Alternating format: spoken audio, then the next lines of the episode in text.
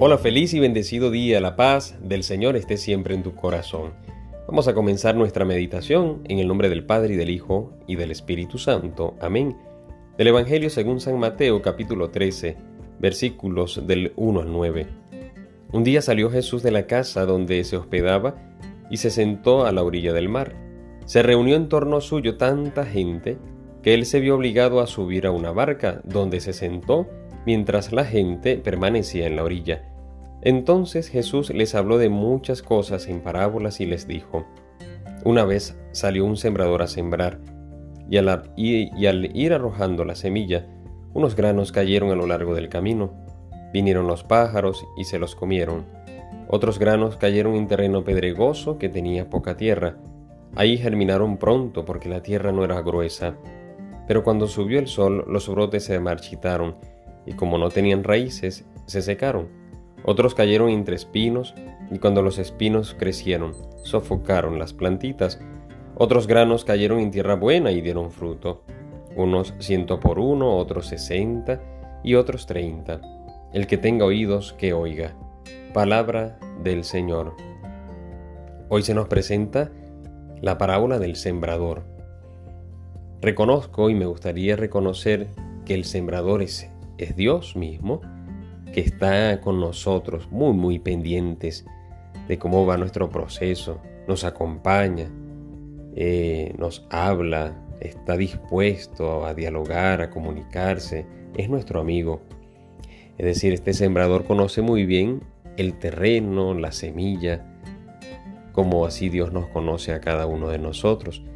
Incluso está tan cerca y tan presente que ha querido morar en nosotros y por ello somos tú templos del Espíritu del Señor, del Espíritu Santo. La semilla, el amor de Dios, el amor grandioso que ha venido y se ha revelado en Cristo Jesús, el amor de Dios Padre Todopoderoso, que ha querido dar su vida y ha dado su vida por ti y por mí, que nos ha traído la redención, la salvación, que ha abierto y ha rasgado los cielos para tú y yo poder entrar, porque antes vivíamos en el pecado en la condenación eterna por medio del pecado original y a través de su presencia, de su encarnación, muerte y resurrección nos ha dado la liberación. Y ese terreno es nuestro corazón. Es el terreno de nuestras vidas, un terreno que puede ser pedregoso, un terreno que puede tener eh, precisamente la tierra gruesa, eh, que tiene, que están por allí algunos pajaritos que pueden llevarse la semilla.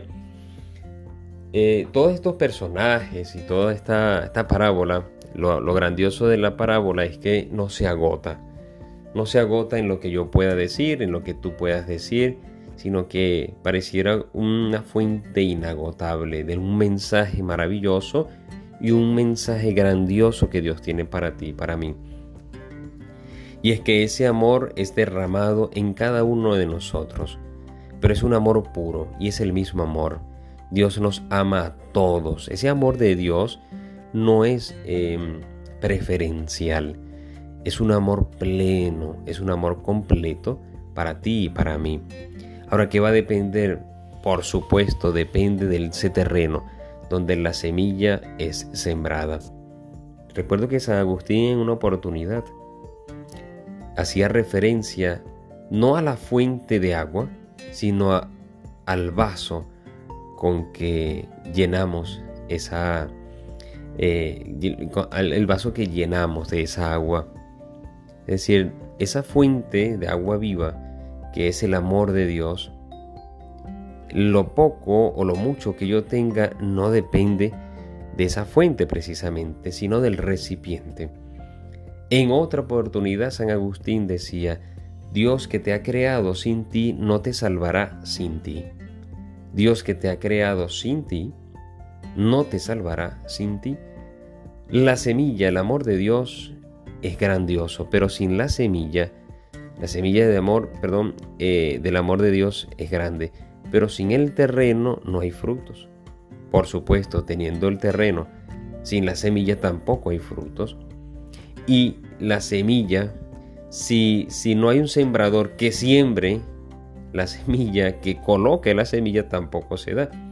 nos damos cuenta que el Señor así lo ha querido. El Señor si quiere, por supuesto, ya nos hace santos a todos y nos ha, dado la, la santidad. De hecho, nos ha dado la santidad. Pero lo que quiero meditar en el día de hoy es la responsabilidad que tú y yo tenemos también. Es el compromiso o la respuesta que tenemos a la salvación del Señor. Es nuestro, nuestro paso, nuestra, nuestra cuota, es nuestra intervención también, es nuestra libertad, nuestra disposición. Al final del Evangelio dice, el que tenga oídos que oiga. Pero esto lo podemos decir, el que tenga ojos que vea, el que tenga vida que viva, el que tenga un corazón que ame. Es decir, tú y yo, que somos bautizados, es como si esta última frase dijera, tú que eres bautizado, vive como bautizado. Tú que eres cristiano, vive como cristiano. Es decir, poner de nuestra parte ante ese amor único, pleno, perfecto del Señor, para que esta semilla se haga plena y de frutos para la vida eterna. Hoy celebramos la memoria de San Lorenzo de Brindis, Brindisi, un lugar de, Italia. Él nace en 1559, se hace fray eh, franciscano, es ordenado sacerdote bajo la orden franciscana y es un gran predicador. Conocía muchos idiomas, conocía también eh, los ritos eh, y, y su vida la desgastó en, la oración, en conocer Santa, las Sagradas Escrituras, en vivir a plenitud la Santa Misa. Y el Papa eh, Benedicto XVI, el Papa emérito, lo recuerda un 23 de marzo del 2011, hablando de San Lorenzo de Brindis, y reconocía que en San Lorenzo podemos aprender a dos cosas, amar a plenitud las Sagradas Escrituras y también ir poco a poco eh, cultivando la relación con Dios por medio de la oración, esa relación de amistad con el Señor, ir cultivándola día a día a través de la oración.